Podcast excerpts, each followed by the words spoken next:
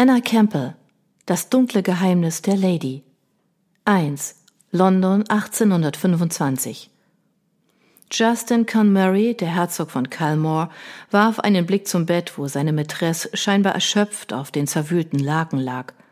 Seine Gnaden hegte den Verdacht, dass die Erschöpfung nur vorgetäuscht war, doch seine Lust war zu erfüllend befriedigt worden, als dass er sich von diesem Anflug von Falschheit hätte aus der Ruhe bringen lassen.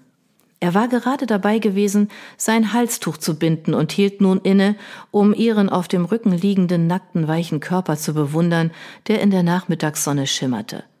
Die zart gerundeten Hüften, den leicht nach innen gewölbten Bauch, die herrlichen Brüste, zwischen denen der taubenblutrote Rubinanhänger ruhte, den er ihr zwei aufregende Stunden zuvor aus Anlass ihres einjährigen Zusammenseins überreicht hatte.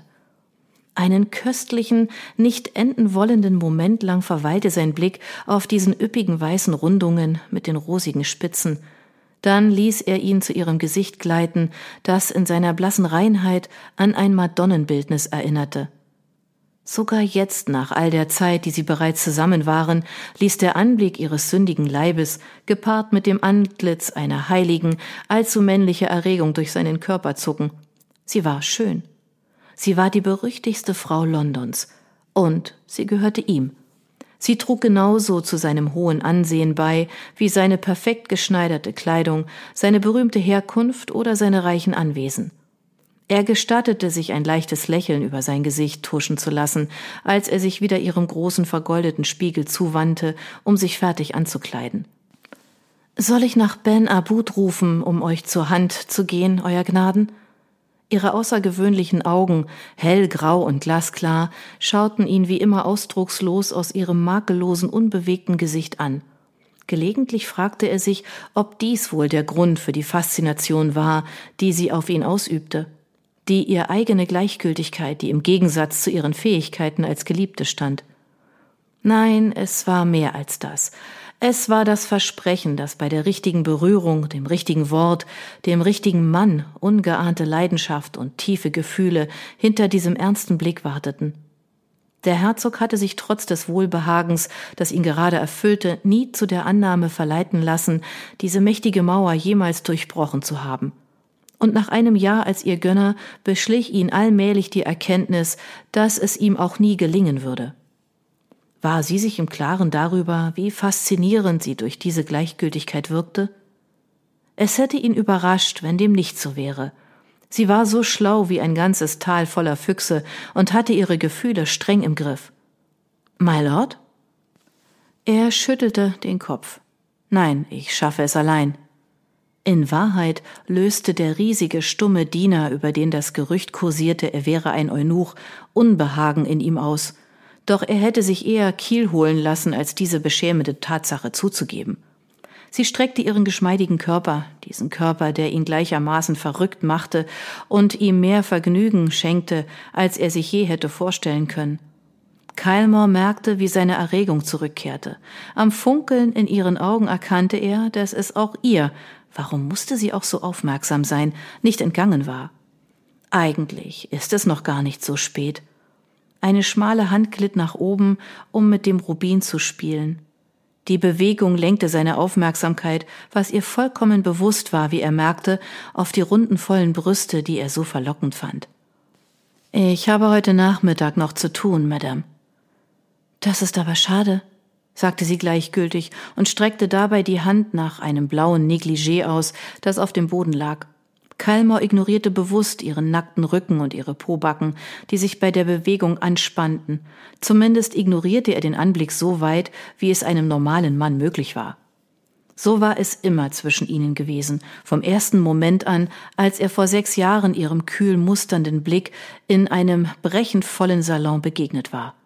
Damals war sie die Mätresse eines anderen Mannes gewesen, und danach hatte sie sich trotz Kalmors Bemühungen, ihr Interesse zu wecken, noch einen weiteren Gönner genommen. Sie hatte sich erst zu dem gegenwärtigen Arrangement bereit erklärt, nachdem ein kleines Vermögen den Besitzer gewechselt hatte und detaillierte Verträge aufgesetzt worden waren, die eine ganze Horde von Anwälten einen Monat lang auf Trab gehalten hatten. Doch wenn er geglaubt hatte, ihre subtilen Machtkämpfe wären beendet und er hätte diese Frau endlich in seinen Besitz gebracht, sah er sich getäuscht. Wenn überhaupt möglich, hatte sich das Spiel zwischen ihnen sogar noch verschärft.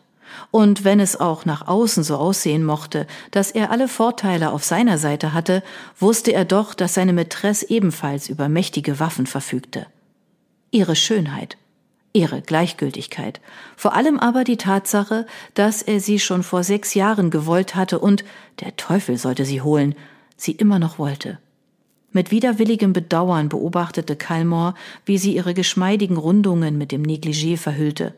Nicht, dass die durchsichtige Seide den herrlichen Leib, der darunter lag, hätte verbergen können. Sie warf ihr schwarzes, bis zur Taille reichendes Haar zurück und trat hinter ihn. Ihre Blicke begegneten sich im Spiegel.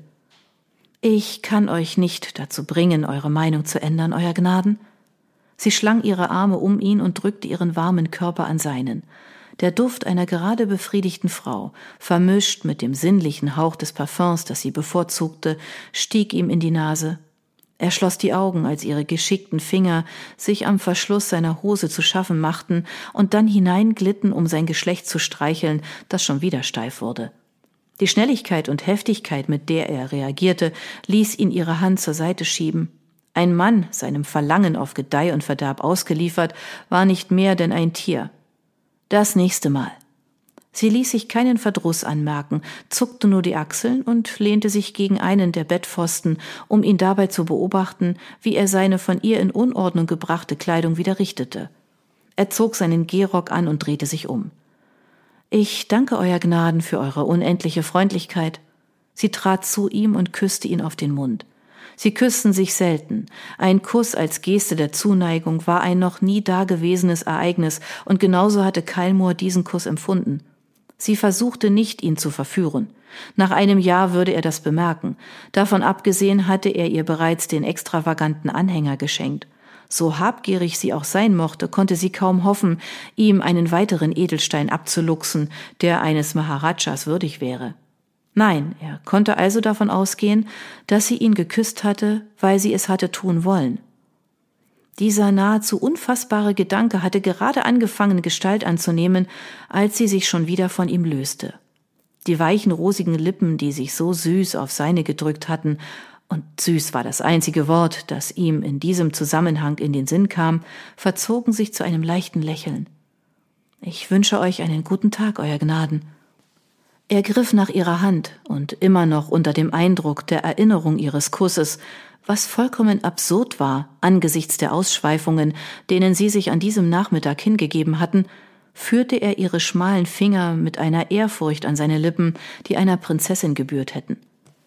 Als er den Kopf wieder hob, fing er in ihren silbergrauen Augen einen Ausdruck des Erstaunens auf, der dem seinen ähnelte. Ich wünsche euch auch einen guten Tag, Madame. Er ließ ihre Hand los und ging mit großen Schritten aus dem Zimmer, die Treppe hinunter und aus dem kleinen Anwesen, das er ihr vor einem Jahr gekauft hatte. Doch egal wie weit er sich auch entfernte, es gelang ihm nicht, die Erinnerung an ihren Mund auf seinem, an ihren fast schon keuschen Kuss abzuschütteln. Seine berüchtigte, gefährliche, rätselhafte Soraya, sie war für ihn noch immer genauso undurchschaubar wie vor sechs Jahren. Sie lauschte dem entschlossenen Schritt des Herzogs beim Verlassen des hübschen Hauses. Er bewegte sich immer so, als wüsste er ganz genau, wohin er wollte. Das war eines der ersten Dinge, die sie an ihm bemerkt hatte. Doch einen Augenblick lang, als sie ihn küsste, hatte er jung und unsicher gewirkt, so gar nicht wie der kühle, selbstbeherrschte Herzog von Kalmor. Nachdenklich trat sie hinter einen grellbunten, außerordentlich geschmacklosen chinesischen Wandschirm und tauschte das blaue Negligé gegen einen schlichten Baumwollumhang. Es klopfte an der Tür, als sie gerade wieder hinter dem Wandschirm hervorkam. Herein, rief sie, während sie Gedanken verloren auf dem Boden verstreute Kleidungsstücke aufsammelte. Das Haus verfügte über das gesamte, für einen Haushalt dieser Größe nötige Personal, das vom Herzog bezahlt wurde, doch alte Gewohnheiten legte man nicht so schnell ab. Eine große stämmige Gestalt in gestreiften orientalischen Gewändern trat ein und musterte sie aus scharfen dunkelbraunen Augen. Ich habe die Mädchen unten Wasser für dein Bad heiß machen lassen, Verity, sagte er mit jenem schweren Yorkshire Akzent, den ihm abzugewöhnen sie sich vergeblich bemüht hatte. Danke. Variety Ashton, die die ganze Welt nur als die unvergleichliche Soraya kannte, schaute sich in dem verwüsteten Schlafzimmer um. Ich kann es kaum fassen, dass mein Leben als Soraya schließlich doch zu Ende ist. Der Mann stieß einen Seufzer aus und nahm seine wallende Kopfbedeckung ab. Sofort verwandelte sich der undurchschaubare Ben Abud, der stumme arabische Wächter von Londons skandalumwitterte Halbweltdame, in Benjamin Ashton, einen aus Nordengland stammenden Bauernjungen, der so unverkennbar englisch war wie Schweinepasteten oder die weißen Klippen von Dover. Hast du dem hohen Herrn irgendwas gesagt? Variety ignorierte den Anflug von Feindseligkeit gegen den Herzog. Ihr jüngerer Bruder hatte keinen ihrer Beschützer gebilligt, doch aus irgendeinem Grund hielt er für Kalmor immer besondere Schmähungen bereit. Sie mutmaßte, dass sie Ausdruck einer Abneigung waren, die der Herzog teilte, wenn er sich denn dazu herablassen würde, zuzugeben, dass er einem solch niederen Geschöpf wie dem Diener einer gefallenen Frau Emotionen entgegenbrachte. Nein, du und ich waren uns einig, dass es besser wäre, einfach zu verschwinden.